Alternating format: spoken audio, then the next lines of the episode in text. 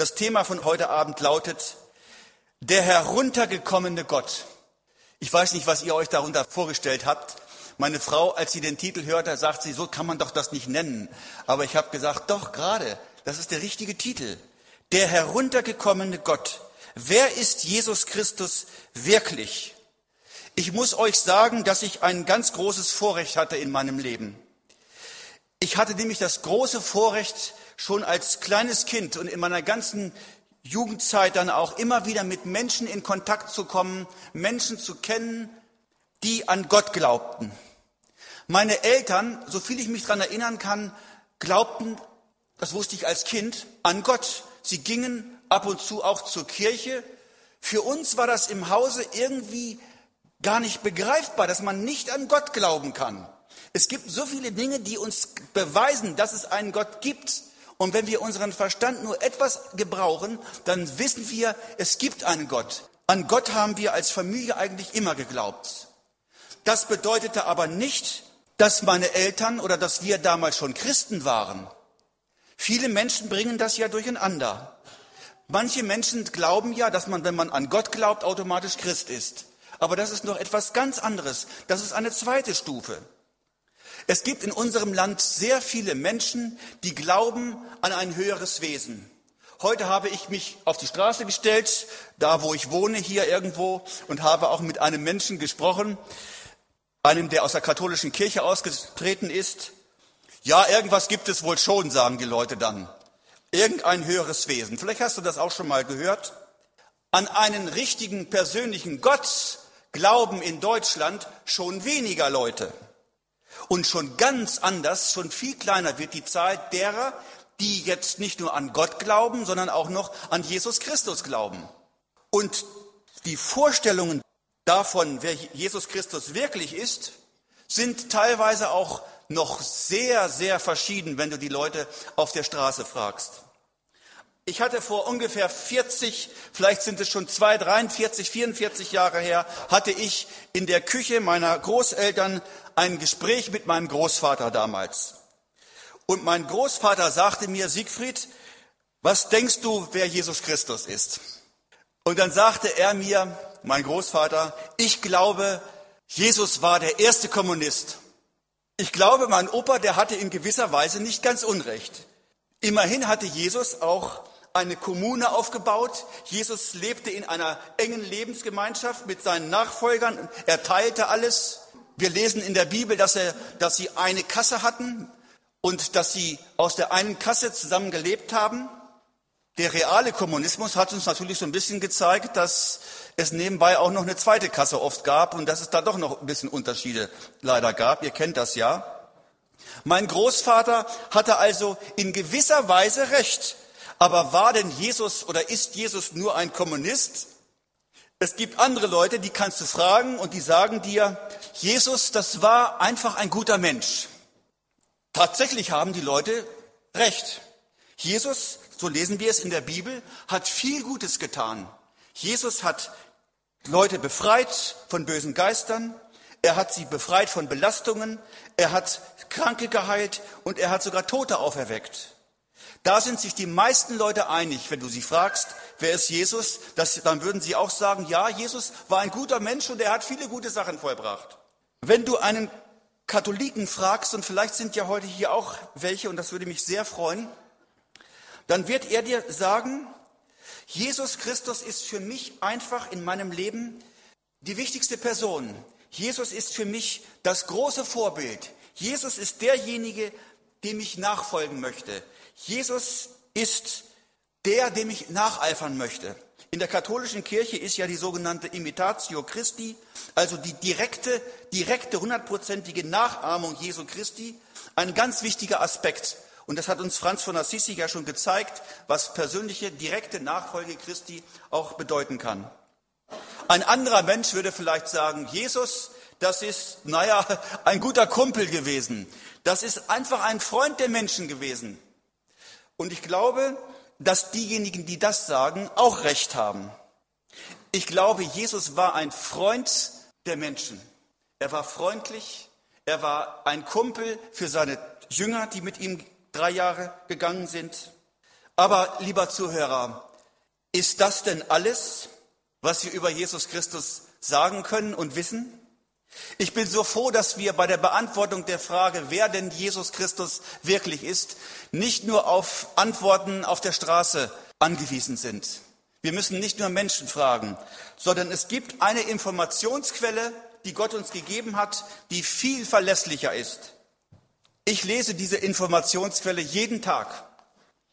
Hier lese ich jeden Tag drinne. Ich weiß nicht, wie oft du deine Bibel schon gelesen hast. Also wenn du 50 Jahre gläubig bist, kannst du sie ruhig schon 70 Mal durchgelesen haben. Warum nicht? Es gibt manche, die sind schon 50 Jahre gläubig, die haben sie erst fünfmal durchgelesen. Aber warum sollte man sie nicht so lesen, dass man sie wirklich auch kennt? Und die Bibel ist nämlich die verlässlichste Quelle aller unserer Informationen über Gott, den Vater, über Gott, Jesus Christus und über Gott, den Heiligen Geist, aber auch über uns Menschen. Beim Studium meiner Bibel oder beim Studium unserer Bibel, wenn wir sie lesen, machen wir die erste Feststellung und die lautet, die möchte ich jetzt nennen, Jesus Christus war ein Mensch. Erst einmal. Jesus Christus hatte, so sagt es die Bibel, einen Körper, einen männlichen Körper. Er konnte deswegen auch müde werden, wir lesen von Jesus, dass er einmal von Norden bis nach Süden zu Fuß ging mit seinen Jüngern und mitten in Samarien, also mitten auf der Strecke, war er so müde, dass er erst einmal Halt machte und an einem Brunnen dort verweilt und dann auch noch ins Gespräch mit jemandem kommt.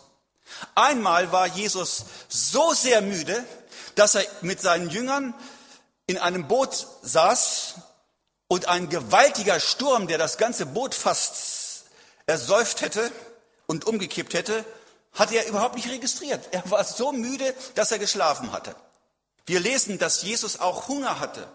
Jesus hatte einmal 40 Tage gefastet und dann kam ein mächtiger Hunger. Jesus war ein Mensch, der auch Gefühle hatte, ganz starke Gefühle. Er hatte eine ganz große Liebe zu den Menschen, lesen wir in der Bibel. Seine Liebe war so groß zu den Menschen, die damals lebten und die überhaupt dann auch nach ihm leben sollten, hier auf der Erde, dass er den Himmel verlassen hat und zu uns Menschen auf diese Erde kam und sein Leben für uns hingegeben hat, sagt die Bibel. Neben einer ganz starken Liebe, die Jesus hatte und auch heute natürlich noch hat, konnte Jesus zum Beispiel weinen. Jesus konnte weinen, sagt die Bibel. Jesus hat einmal geweint, als er seinen toten oder verstorbenen Freund Lazarus gesehen hatte. Das hat ihn bewegt zu Tränen. Und Jesus gingen die Augen über, das heißt, er hat geweint, als er seinen verwesten Freund Lazarus sah. Johannes 11, 35. Aber Jesus weinte auch über Jerusalem. Jerusalem, Jerusalem, sagt Jesus. Jerusalem hatte die Gunst der Stunde versäumt und nicht erkannt und auch nicht ausgenutzt. Lieber Zuhörer, Jesus als Mensch erlebte Jesus auch Versuchungen, die wir auch jeden Tag erleben. Versuchung, die Versuchung zum Bösen hin. Jesus war in der Wüste 40 Tage und wurde versucht von dem Satan, lesen wir, Markus 1, Vers 13. Und vielleicht denken wir, Jesus ist so ein vom Himmel heruntergefallener Gott, der hat einfach alle Weisheit schon gehabt und brauchte nichts mehr hinzulernen. Und das stimmt auch nicht. In der Bibel lesen wir, Lukas 2, Vers 52, Jesus nahm zu, er nahm zu an Weisheit Alter und Gnade bei Gott und bei den Menschen. Also es gab bei Jesus auch da ein Wachstum bei dem Menschen Jesus. Und vielleicht denken einige Leute, wenn du mit den Leuten auf der Straße sprichst, Jesus, das ist so ein Typ gewesen wie alle frommen Leute, die nur herumrennen und Geld sammeln wollen. Aber so war das bei Jesus überhaupt gar nicht. Jesus war auch fleißig. Jesus hatte einen Beruf. Jesus war Zimmermann. Heute wäre er vielleicht Computerspezialist oder er wäre Automechaniker gewesen oder irgendetwas. Die Bibel sagt, ist er nicht der Zimmermann, Marias Sohn und der Bruder des Jakobus und Joses und Judas und Simon? Und sie ärgerten sich an ihm, weil sie sagten, das ist doch nur ein Zimmermann, der will hier Gott spielen. Und noch etwas möchte ich sagen. Als Mensch war Jesus auch seinen Eltern untertan. Jesus gehorchte seinen damaligen Eltern. Es heißt, Und Jesus ging mit ihnen hinab nach Nazareth und war seinen Eltern untertan. Wir machen also heute Abend die erste Feststellung und die lautet, Jesus war ein richtiger Mensch, wie du und ich. Das ist für uns ganz wichtig, dass wir das verstehen. Sonst könnte er uns vielleicht auch nicht verstehen. Aber er versteht uns, weil er all das durchgemacht hat. Er kannte Müdigkeit, er kannte Stress, er kannte Versuchung, er kannte Arbeit. Lieber Zuhörer, die erste Feststellung ist also, er war ein richtiger Mensch. Aber fragen wir einmal, war denn Jesus nur irgendein Mensch? Das sagen ja manche Leute so, dass er nur irgendein guter Mensch war. Aber war Jesus nur ein Mensch? Lieber Zuhörer, warum gibt es, jetzt frage ich einmal, warum gibt es bis zum heutigen Tag, seit 2000 Jahren, Hunderte von Millionen von Menschen, die an ihn glauben und ihm nachfolgen? Warum gibt es Menschen, die ihr ganzes Leben diesem Jesus Christus geweiht haben und die sogar freiwillig für ihn in den Tod gehen? Das macht man doch nicht für irgendeinen Menschen. Die Bibel sagt uns das Zweite, dass Jesus auch Gott war und ist. Jesus ist Gott und Mensch in einer Person gewesen. Jesus hat einen Mensch als Mutter und Jesus hat als seinen Vater Gott. Es gibt einen sehr wichtigen Text in der Bibel, der uns weitere ganz erstaunliche Aussagen gibt über die Person Jesu Christi. Und die steht im Neuen Testament, dieser Text, im Kolosserbrief Kapitel 1, Vers 15 bis 23. Da heißt es, Jesus, also er, Jesus, ist das Ebenbild des unsichtbaren Gottes, der Erstgeborene vor aller Schöpfung. In ihm ist alles geschaffen, was im Himmel und auf Erden ist, das, Unsicht, das Sichtbare und das Unsichtbare. Es seien Throne oder Herrschaften oder Mächte oder Gewalten. Es ist alles durch ihn, durch Christus und zu ihm hingeschaffen. Und er ist vor allem und es besteht alles in ihm. Und er ist das Haupt des Leibes der Gemeinde. Er ist der Anfang der Erstgeborene von den Toten, damit er in allem der Erste sei. Denn es hat Gott wohlgefallen, dass in ihm alle Fülle wohnen sollte. Und er durch ihn alles mit sich selbst versöhnte, es sei auf Erden oder im Himmel sogar, indem er Frieden machte durch sein Blut am Kreuz. Und jetzt sagt er, Apostel, auch euch, die ihr einst fremd und feindlich gesinnt wart in bösen Werken, hat er nun versöhnt durch den Tod seines sterblichen Leibes, damit er euch heilig und untadelig und makellos vor sein Angesicht stelle. Wenn ihr nur bleibt im Glauben, gegründet und fest und nicht weicht von der Hoffnung des Evangeliums, das ihr gehört habt und das gepredigt ist, allen Geschöpfen unter dem Himmel. Sein Diener bin ich, Paulus, geworden. Lieber Zuhörer, das ist einer der gewaltigsten Texte aus der ganzen Bibel überhaupt. Unser Bibeltext sagt uns, dass Jesus Christus da war, bevor überhaupt irgendetwas anderes da war. Er war vor aller Schöpfung schon da. Jesus war schon immer da. Weil er Gott ist, war er schon immer da. Manche denken, Jesus Christus ist vor 2000 Jahren erschaffen worden. Aber Jesus war schon vorher, die ganze Ewigkeit, immer da. Beim Vater, im Schoß des Vaters, war er schon immer da. Jesus ist ewig. Das ist, das, ist das nächste, was, ich, was wir heute Abend sehen hier. Und vielleicht für den einen oder anderen neu ist. Aber Jesus Christus, so lesen wir in der Bibel, Vers 15a haben wir eben gelesen, ist auch das Ebenbild Gottes. Lieber Zuhörer, Jesus ist das Spiegelbild Gottes. Wer Jesus sah, sah Gott. Wer Jesus in die Augen schaute, schaute Gott in die Augen. Durch Jesus Christus wurde der unsichtbare Gott für alle Menschen sichtbar. Das ist ein Vorrecht, das die Menschen und die ganze Menschheit für 4000 Jahre verloren hatte. Der griechische Philosoph Xenophanes sagte, wir sind, was Gott betrifft, in allem nur auf Mutmaßungen angewiesen. Der Plato sagte, Mensch und Gott werden nie einander begegnen. Der griechische Philosoph Celsius hatte im zweiten Jahrhundert nach Christus verkündigt, dass Gott weit weg jenseits von allem ist. Ein anderer sagte, was immer auch Gott sein mag, er befindet sich weit außerhalb der Reichweite gewöhnlicher Leute. Soweit die Zeugnisse der heidnischen Philosophen. Mose, jetzt kommen wir zur Bibel. Mose, der große Prophet des Alten Testamentes, wollte auch einmal Gott sehen. Aber Gott sagt ihm auf seine Bitte hin, mein Angesicht kannst du nicht sehen, denn kein Mensch wird leben, der mich sieht, sagt Gott. Der Prophet Jesaja hatte eine gewisse Gotteserscheinung, aber in Wirklichkeit hatte er nur den Saum des Gewandes des Königs aller Könige zu sehen bekommen und nicht mehr den Saum des Königs. Lieber Zuhörer, die gefühlte, die erlebte Gottesferne ist für uns Menschen zu allen Zeiten ein großes Problem gewesen. Und wir fragen einmal heute Abend, warum können wir Gott von Natur aus eigentlich nicht sehen? Warum scheint Gott so weit weg zu sein von uns? Warum ist das so? Die Bibel macht uns doch klar, wenn du sie liest, das war eigentlich gar nicht das Ziel Gottes mit der Menschheit, dass er sich, dass er der verborgene Gott ist.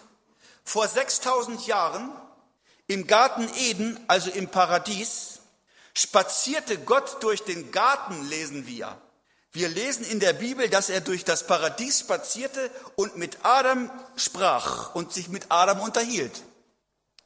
Erst der Sündenfall die erste Sünde des Menschen verursachte zwischen Gott und der Menschheit einen gewaltigen Riss. Erst seit dem Zeitpunkt der ersten Sünde ist Gott für Adam und alle anderen Menschen ein unsichtbarer Gott geworden. In Jesaja 59,2 sagt der Prophet, eure Verfehlungen, eure Sünden verbergen Gottes Angesicht, sodass eine Scheidewand besteht zwischen Gott und euch.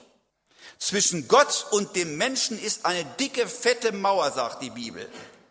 Lieber Zuhörer, dass Gott sich versteckt hat, dass Gott sich verkrochen hat, das ist die Folge einer riesigen Katastrophe, die vor 6000 Jahren in unserem Universum stattgefunden hat. Es ist die Folge des Sündenfalles, in den Adam und Eva hineingeraten ist und in den auch wir hineingeraten sind, du und ich. Als der Astronaut Gagarin, der russische Astronaut Gagarin, eines Tages aus dem Weltall zurückkam, vielleicht kennt ihr die Geschichte, spottete er und sagte, Leute, ich bin durch das ganze Weltall gefahren und habe keinen Gott gefunden. Ich habe Gott nicht gesehen. Daraufhin kommt ein kleines Mädchen, die das hört und sagt, Herr Gagarin, das können Sie ja auch gar nicht. Sie können doch Gott gar nicht sehen, weil Sie ein Sünder sind. Und ich sage, Herr Gagarin, seien Sie froh, dass Sie Gott nicht begegnet sind, weil Sie sonst dann nicht mehr lebend aus dem Weltall hier auf die Erde zurückgekommen wären. Die Sehnsucht des Menschen, die große Sehnsucht der Menschheit, Gott einmal zu sehen, ihn einmal anfassen zu können, ihn einmal von Angesicht zu Angesicht zu sehen, ist immer wieder bestehen geblieben. Aber Gott hat das Sehnen der Menschen auch erhört. Hör zu, im Neuen Testament, im ersten Johannesbrief, Kapitel 1, spricht der, Johannes, der Jünger Johannes über Jesus. Und er sagt, wir haben Jesus gesehen, wir haben Jesus betastet, wir haben ihn angefasst, wir haben ihn gehört, wir haben ihn gefühlt. Unser Bibeltext von heute sagt, Jesus Christus ist das Ebenbild des unsichtbaren Gottes. Jesus selbst sagt von sich, wer mich sieht, der sieht den Vater, der sieht Gott.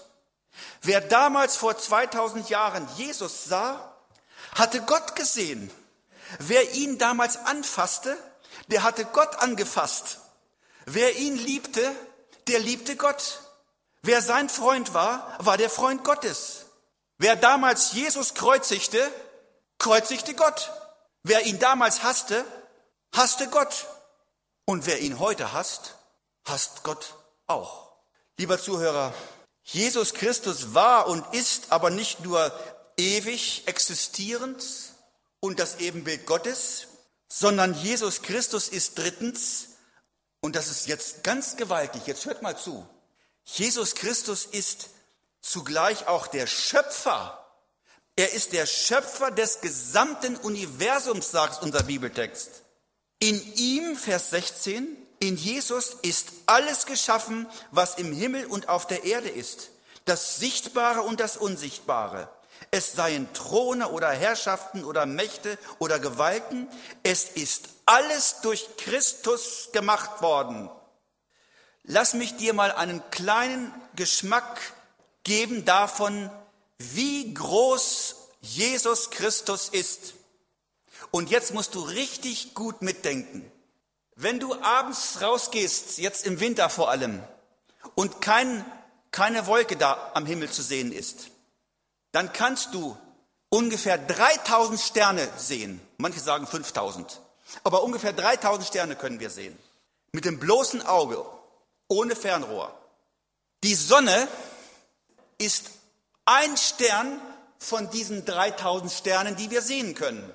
Die Sonne ist also auch ein Stern und einer dieser 3000 Sterne, die wir sehen können mit dem Auge.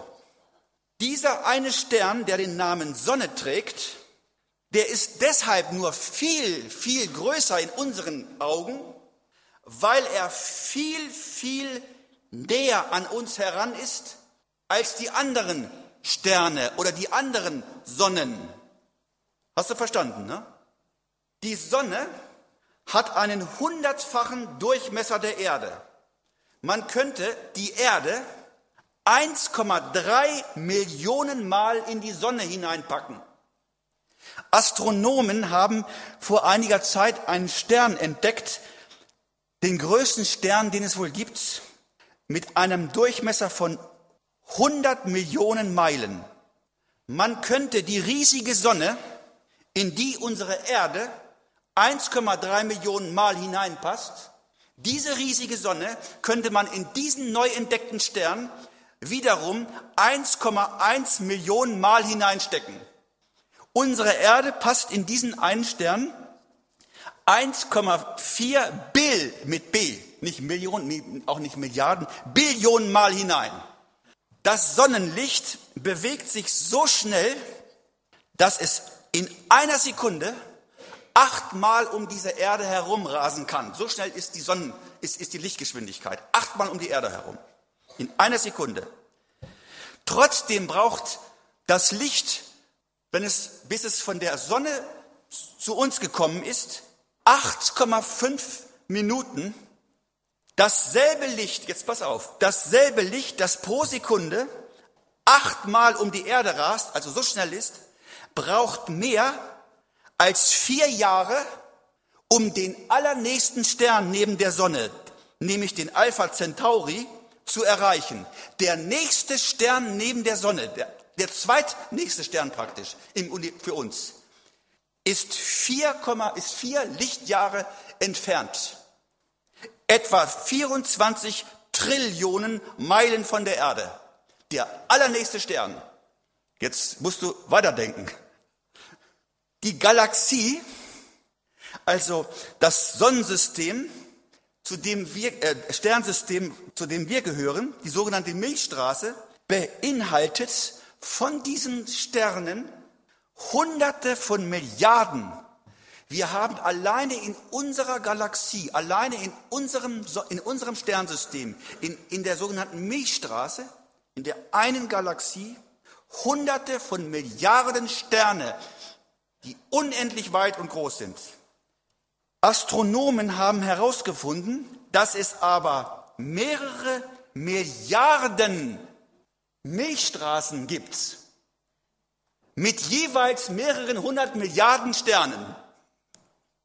Man schätzt die Zahl aller Sterne in unserem Universum auf 10 hoch 28. Na, was ist das? Die Zahl heißt 10 Oktillionen. 10 Oktillionen, das Wort haben die meisten noch nie heute Abend gehört. Ich will dir sagen, was 10 Oktillionen sind. Wollten wir mit einem Computer alle Sterne, die es im Universum gibt, zählen. Und dieser Computer wäre so gut, dass er in einer Sekunde, einer Sekunde, 10 Milliarden Sterne zählen kann. Verstehst du? Dieser Computer, der alle Sterne zählen soll, kann in einer Sekunde 10 Milliarden Sterne zählen. Dieser Computer, der in einer Sekunde 10 Milliarden Sterne zählen kann, bräuchte 30 Millionen Jahre, damit er alle Sterne zählen kann. Das ist 10 Oktillionen Sterne. Lieber Zuhörer, die Bibel sagt uns, dass Jesus Christus der Schöpfer dieser, dieses Universums ist. Wie groß ist Gott und was ist der Mensch, dass du an diesen Kleinen denkst? Lieber Zuhörer, durch Jesus Christus und zu ihm hin ist alles geschaffen, was geschaffen werden kann, das Sichtbare und das Unsichtbare. Aber Jesus Christus ist nicht nur der Schöpfer der sichtbaren und materiellen Welt. Jesus Christus ist auch der Schöpfer der unsichtbaren Welt. Er ist der Schöpfer einer riesigen Armee von Engelwesen. Engel sind dienstbare Geister, ausgesandt um derer willen, die das Heil ererben sollen. Aber Jesus Christus ist nicht nur der Herr über die guten Engel. Es gibt ein Drittel der Engel, die abgefallen sind, mit, mit dem Teufel in, in Pakt sind und mit ihm zusammenarbeiten. Wir nennen sie Dämonen. Jesus Christus ist auch der Herr über diese Abgefallenen. Was ich damit sagen will, ist Folgendes. Wenn du Christ bist, wenn Jesus Christus, dieser große Jesus Christus, in dir, in deinem Leben drin ist, wenn du ihn aufgenommen hast, dann bist du nicht mehr schutzlos irgendwelchen zerstörerischen Mächten in dieser Welt ausgesetzt. Du brauchst keine Angst mehr vor ihnen zu haben. Es gibt Menschen, die haben Angst, die leben in großen Ängsten. Satanisten zum Beispiel, vielleicht gibt es hier auch welche, die haben Angst, von, vom Teufel abzufallen, weil sie denken, sie kriegen dann Schläge von ihm. Ich sage dir heute Abend, wenn du dem Teufel vorher gedient hast und er Kontrolle über dich hat, und du heute Abend Jesus Christus annimmst und er in dir wohnt, brauchst du keine Angst mehr zu haben vor dem Teufel, dass er dich wieder wegholt. Jesus Christus ist stärker als alle Teufel und alle Dämonen dieser Welt. Der Teufel kann nicht machen, was er will mit dir. Wenn du ein Christ bist, dann muss, dann muss alles, was an dich herankommt, erst an Gott vorbei. Du bist Gottes Augapfel. Du bist unter Gottes Schutz. Wenn Jesus Christus in dir lebt, dann lebt der Herr aller Mächte, der Herr über alle zerstörerischen Mächte auch in dir. Und jetzt kommt noch etwas. Das nächste, was uns gesagt wird, Jesus Christus ist nicht nur Herr der gesamten sichtbaren Welt und der unsichtbaren Welt, sondern er ist auch noch zugleich Herr der christlichen Gemeinde. Liebe Zuhörer, was ist denn die Gemeinde? Vom griechischen Wort her heißt das eigentlich die Herausgerufenen. Das sind Menschen, die haben sich rufen lassen von Gott, meinetwegen während einer Evangelisation, wie in dieser Woche. Die haben nicht nur gehört, sondern die haben auch gehört, ja, ich soll jetzt was tun. Ich soll einen Schritt tun. Die haben sich herausgerufen lassen aus dem Dreck, aus der Lüge, aus der Teufelei, aus der Gottlosigkeit hin zu Gott, hin zu Jesus Christus, hin zu einem Leben mit ihm. Das ist die Gemeinde Jesu. Gehörst du auch zu denen? Gehörst du zur Gemeinde? Bist du nur Mitglied der Gemeinde oder bist du wirkliches Glied der Gemeinde vom biblischen Sinne?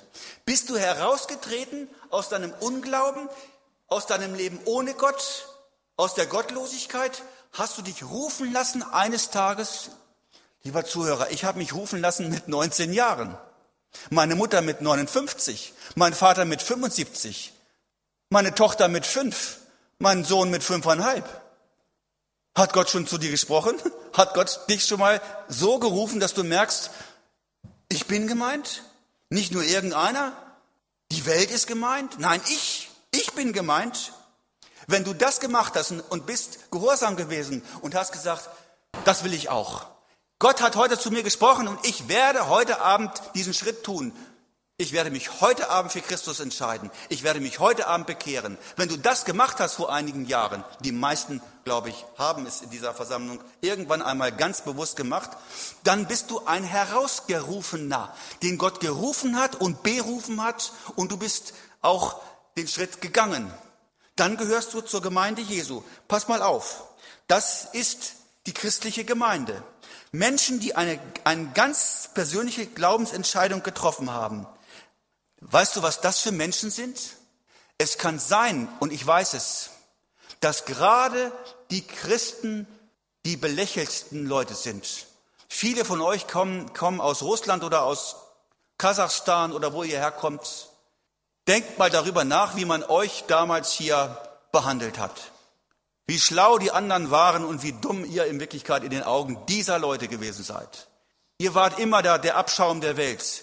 Wenn man irgendwelchen Leute, Leute getreten hat, hat man euch getreten. Wenn man einem das Studium verweigert hat, hat man es euren Kindern verweigert. Wenn ihr einen guten Beruf haben wolltet, hat man ihn euch nicht gegeben, hat man euch da irgendwo in Dreck arbeiten lassen. Die Gemeinde Jesu ist die verfolgte Gemeinde meistens. Weltweit ist sie es zumindest. Sie lebt nicht auf der schönen Sonnenseite. Sie ist meistens weltweit die verfolgte Gruppe. Aber weißt du, was die Bibel sagt? Jetzt möchte ich dich mal ermutigen. Die Bibel sagt, dass gerade du, gerade ihr, der Beginn der Neuschöpfung Gottes ist oder seid. Du bist der Beginn von Gottes neuer Welt. Die Bibel sagt, das ist eine zweite Schöpfung. Ich frage hier einmal, warum war das denn nötig, dass Gott eine zweite Schöpfung machte? Nach, nachdem Gott die ursprüngliche, die erste Schöpfung gemacht hatte, schaute er sich die Schöpfung an und er sagte, 1. Mose 1, Vers 31, es ist alles gut, es ist sehr gut. Aber Gottes gute Schöpfung wurde schon bald verdorben durch die Sünde der Menschen. Der Ungehorsam des Menschen Gott gegenüber, der Sündenfall nämlich, er brachte eine fatale Tragödie für die gesamte menschliche Rasse mit sich. Die Trennung der menschlichen Rasse von Gott. Aber gleichzeitig brachte das Eintreten der Sünde in diese Welt auch noch, die, noch Folgen für die gesamte andere Schöpfung mit sich. Die gesamte Schöpfung, die wir vor uns haben, ist seit dem Eintritt der Sünde in dieser Welt der Vergänglichkeit unterworfen, Römer 8, Vers 20. Die ganze Schöpfung seufzt und ängstet sich. Die Welt ächzt und krächzt. Lieber Zuhörer, wir leben auf einer unter einem Fluch stehenden Erde und in einem unter einem Fluch stehenden Universum. Mit diesem Universum wird Gott eines Tages ein Ende machen. Das hatte ich ja gestern schon so ein bisschen angedeutet. Aber jetzt habe ich ja schon eine ganze Menge Misangelion gepredigt.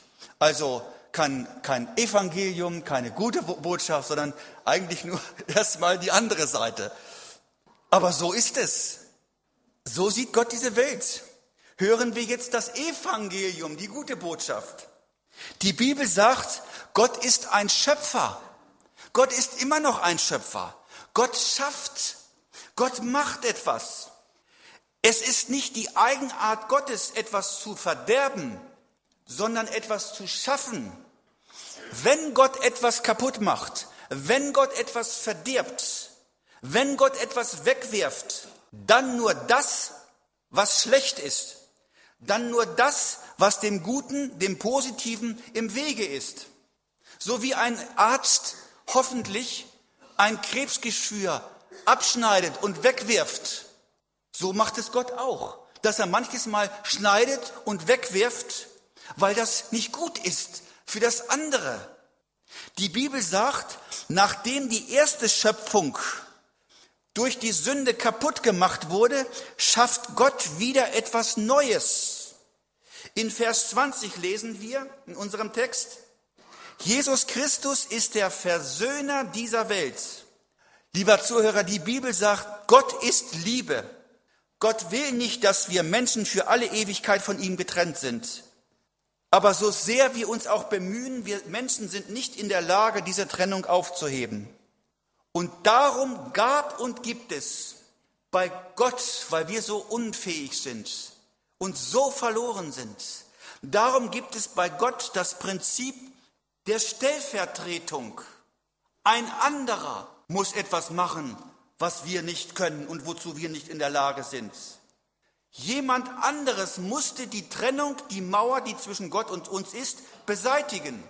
Jemand anderes musste an der Stelle des Menschen die Folge der Sünde tragen und in den Tod gehen. Aber dieser jemand, dieser Stellvertreter konnte nicht irgendwie ein Tier sein. Das Blut von Stieren und Ochsen und Lämmern kann keine Versündenvergebung bringen. Der Stellvertreter, der für uns stirbt und sein Blut gibt, musste, wie wir, ein Mensch sein. Aber dieser Stellvertreter durfte kein Mensch sein, der ebenfalls gesündigt hatte wie wir. Dann wäre der Tod dieses selbst, dieses Stellvertreters nur der Tod, der selbst verdiente Tod und nicht ein stellvertretender Tod für jemanden anders. Der Tod eines Stellvertreters, der auch Sünder ist, wäre nicht Stellvertretung für den Tod von Sündern gewesen. Und jetzt hat Gott ein großes Problem. Jetzt passt mal auf.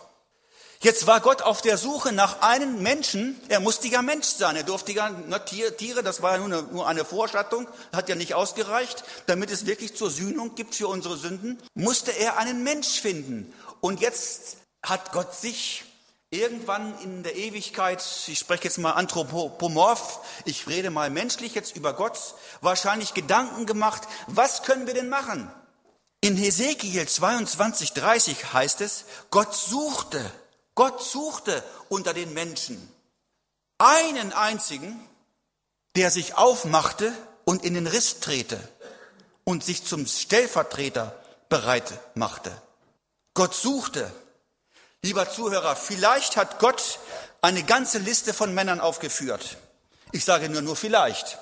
Vielleicht hat er sich ausgedacht, Noah. Noah könnte vielleicht der Stellvertreter für die Menschheit werden, wenn er für die Menschen stirbt. Aber Noah kam nicht mehr in Frage, denn Noah hatte gesündigt. Vielleicht dachte er an Abraham, aber auch Abraham kam nicht in Frage. Vielleicht dachte er an Mose, aber Mose kam auch nicht mehr in Frage, denn Mose hatte auch gesündigt. Und dann kam der König David. Vielleicht ist der König David derjenige, den ich nehmen kann. Aber König David hatte auch gesündigt. Und dann war da noch Hiob, ein ganz frommer aus dem Alten Testament. Vielleicht käme ja Hiob in Frage. Aber Hiob war auch nicht möglich, dass er für die Sünden der Menschen stirbt. Denn Hiob hatte auch gesündigt. Wie war es mit Petrus? Nein, Petrus konnte auch nicht genommen werden, weil auch Petrus gesündigt hatte. Wie war es mit dem Jünger Johannes? Nein, Johannes hat auch gesündigt. Hätte er hier unter uns einen gefunden? Du sagst es, nein. Die Bibel sagt, ich suchte unter ihnen, aber ich fand keinen. Gott hat keinen gefunden, nachdem er sich die ganze Menschheit angeguckt hat. Keinen hat er gefunden. Und hör genau zu, was ich dir jetzt sage. Jetzt gab es nur noch eine einzige Möglichkeit, um die Welt zu retten. Es gab nur noch eine einzige Möglichkeit, einen Stellvertreter zu finden für unsere Schuld. Die Bibel sagt uns, Jesus Christus wurde Mensch. Jesus Christus war uns in allem gleich. Also privilegiert als Stellvertreter. Er war nicht ein Tier, er war ein Mensch.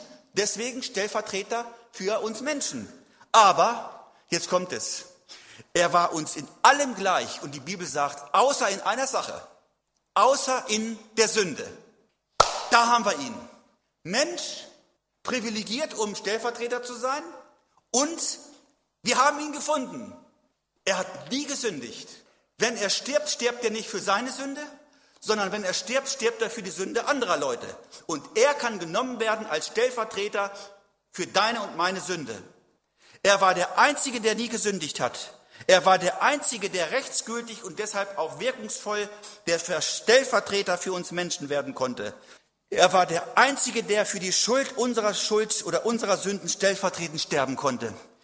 Lieber Zuhörer, das war eine gewaltige Entdeckungsreise, die Gott da gemacht hat. Aber er musste ihn auch fragen, willst du es? Willst du freiwillig, mein Sohn, auf diese Erde gehen, Mensch werden, nie sündigen und dann auch noch für diese schlechten Menschen, die dich nicht haben wollen, sterben? Und ich glaube, es war auch für Jesus nicht leicht. Als er im Garten Gethsemane war, hat er Blut geschwitzt und er sagt, am liebsten würde ich die ganze Sache abbrechen. Herr Jesus, äh, Vater, hol mich hier heraus. Wenn es irgendwie möglich ist, lass das nicht passieren morgen auf Golgatha. Das ist so schrecklich. Und dann überlegt er noch einmal und dann sagt der Vater zu ihm, Jesus, das kannst du, du kannst jetzt aufgeben, kurz vor dem Ziel.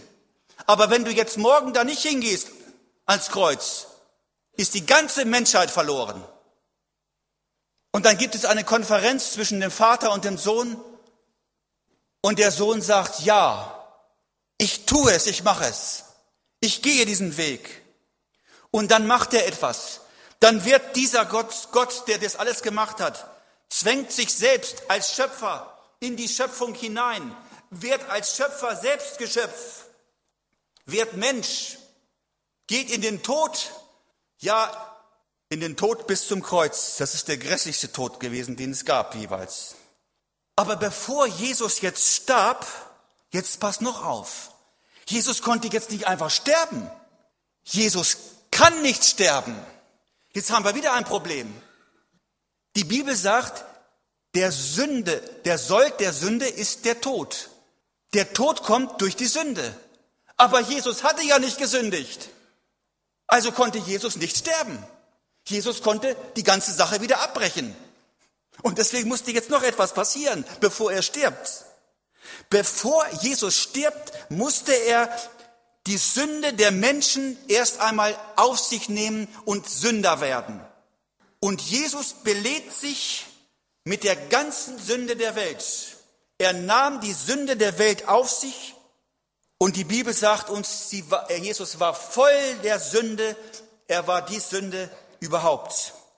Und so beladen mit der Sünde der ganzen Menschheit ging Jesus, ging die Sünde der Welt an das Kreuz. Und dort an dem Kreuz von Golgatha lässt Gott an seinem Sohn stellvertretend das Gericht ergehen, das eigentlich uns erreichen müsste. Lieber Zuhörer, wenn wir das, was Jesus Christus für uns getan hat, und du weißt es doch, was er gemacht hat, wenn wir das im Glauben annehmen und für uns in, in, Anspruch nehmen, dann kommt in unser Leben endlich der Friede Gottes hinein, nach dem wir uns sehen und nach dem du dich wahrscheinlich auch sehnst.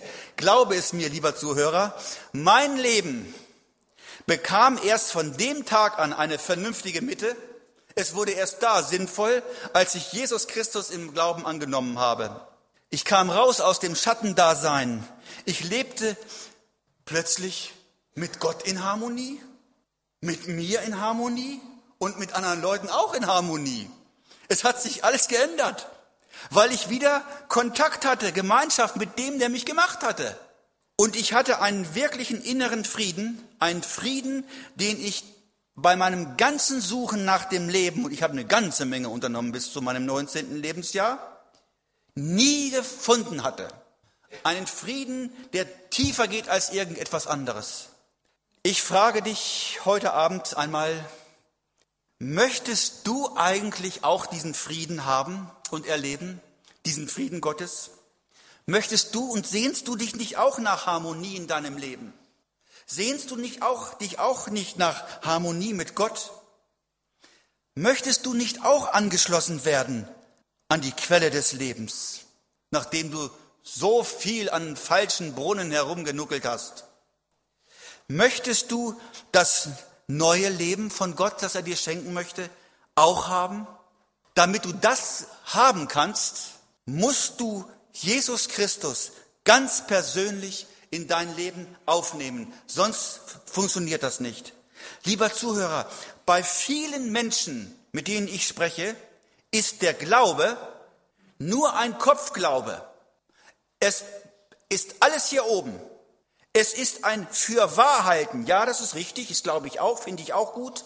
Es ist ein Fürwahrhalten von christlichen Wahrheiten, aber mehr nicht. Du kannst eine ganze Menge christliches Wissen in deinem Kopf haben, aber das hat mit der Lebensgemeinschaft zwischen dir und Gott nicht das geringste zu tun. In der Bibel im Johannesevangelium lesen wir, Jesus kam in sein Eigentum, aber die Leute haben ihn gar nicht aufgenommen. Sag einmal, ist das bei dir vielleicht auch so der Fall? Dass das bisher alles irgendwo drin ist? Du hast das alles verstanden? Du sagst, das ist richtig. Das finde ich gut. Das ist, das ist, was mein Nachbar braucht. Das ist, was mein, meine Frau braucht. Das ist das, was mein Mann braucht. Was meine Kinder brauchen. Wie ist es mit dir? Das brauchst du. Das kann dir kein anderer geben. Das kann dir nur Gott geben.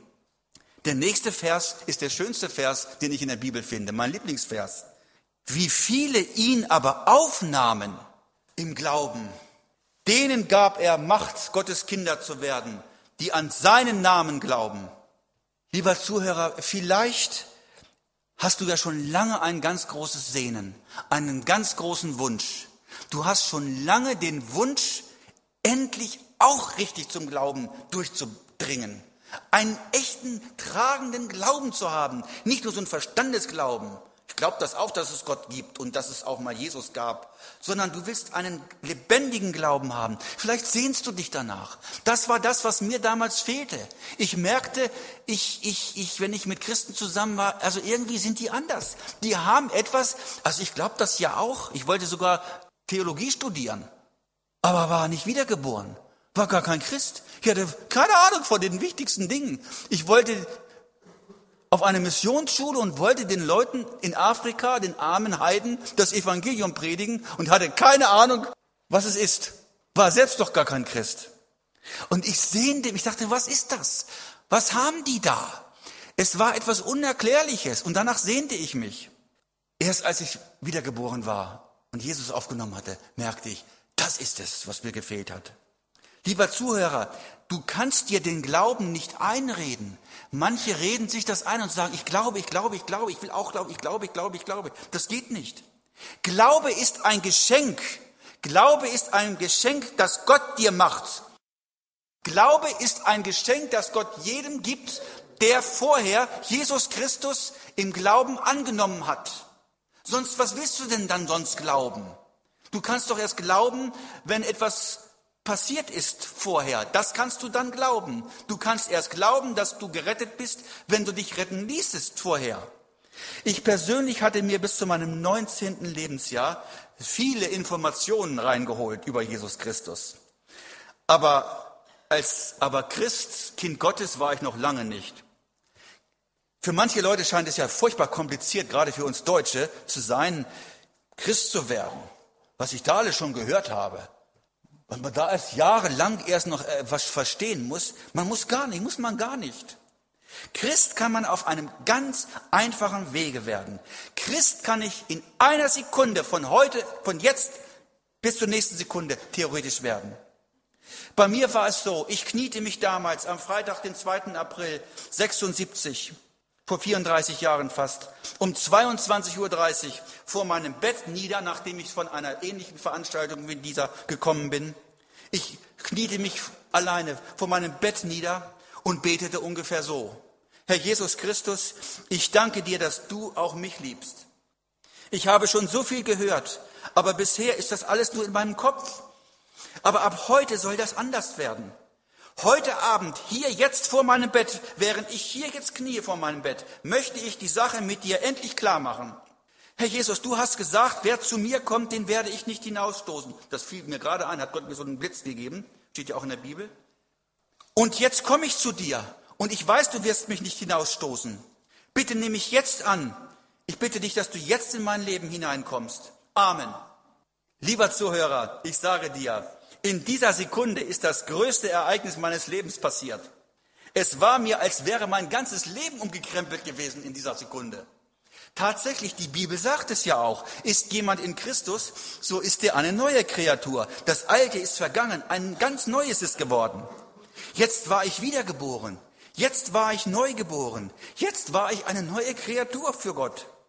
Ich hatte gesagt, Herr Jesus, komm in mein Leben hinein, hatte ich vor 34 Jahren gesagt. Und er hat sein Wort gehalten. Er ist hineingekommen in mein Leben. Jesus Christus lebt nun in mir und das seit fast 34 Jahren. Lieber Zuhörer, wer immer du auch bist, Jesus Christus ist nicht nur der Weg zu Gott, sondern er ist auch gleichzeitig der Weg zu einem wirklich erfüllten Leben. Wenn Jesus Christus nicht in deinem Leben drin ist und Herr ist in deinem Leben, wenn er nicht, wenn du nicht wiedergeboren bist, wenn du kein Gotteskind bist, wenn du nicht versöhnt bist mit deinem Schöpfer, dann ist alles, was du machst, sinnlos. Für ein paar Jahre Spaß, für ein paar Jahre einen draufmachen, für ein paar Jahre. Aber eines Tages bist du auch als junger Mensch ein alter Mensch und, und, und kommst ins Grab. Und dann ist das alles vorbei. Das ist alles so kurz, ist das alles so. Ich habe früher immer gedacht, oh, wenn einer sprach so von den 18-Jährigen, oh, diese alten 18-Jährigen da hinten. Plötzlich war ich selbst 30. Also jetzt bin ich 53. Ich bin in 30 Jahren 83, wenn ich noch leben sollte. 30 Jahre, damals war ich 23. Das ist wie gestern. Wie schnell vergeht die Zeit? Wie schnell ist man? Man denkt immer, oh, ruckzuck ist man, bin ich ein alter Mann. Und das alles ist weg. Egal, was ich auch erlebe. Und vielleicht, vielleicht werde ich ja noch Milliardär und kann wer weiß was machen. Aber das alles ist dann irgendwann trotzdem nicht alles, alles weg, lieber Zuhörer. Du brauchst Jesus, damit du nicht nur in diesem Leben zurechtkommst, sondern du brauchst Jesus für die ganze Ewigkeit. Verschenk doch nicht wegen ein paar dummer Sachen deine Ewigkeit. Wenn du heute Abend Jesus Christus in deinem Leben aufnimmst, dann schenkt Gott dir zusätzlich auch noch etwas ganz Wichtiges. Volle Vergebung. Volle Vergebung, das sage ich den älteren Leuten. Volle Vergebung ist damit drin in dem großen Paket. Egal, was bisher auch in deinem Leben passiert sein mag. Lass dir vom Teufel nichts zu sagen, nicht sagen, es ist zu spät, du hast zu viel Blödsinn gemacht. Tu es doch so, wie ich es gemacht habe und wie es weltweit Millionen von Menschen gemacht haben. Sprich doch zu Jesus Christus im Gebet. Bitte ihn, in dein Leben hineinzukommen. Und dein Leben bekommt einen neuen Anker, eine neue Richtung. Er lässt dich nicht allein, er überfordert dich nicht und er hilft dir im Alltag. Mach ihn zum Kapitän deines Lebens und du kommst sicher an in dem Hafen, wo du hin willst. Lieber Zuhörer, Vielleicht hast du heute Abend den Eindruck, ich sollte die Sache mal ganz klar machen. Ich glaube, dass Gott zu einigen Leuten wirklich ganz deutlich gesprochen hat. Das glaube ich, ganz, ganz sicher. Dass nicht nur ich dir was gesagt habe, sondern dass Gott dir etwas klar gemacht hat. Dann gib doch Gott heute Abend eine Antwort.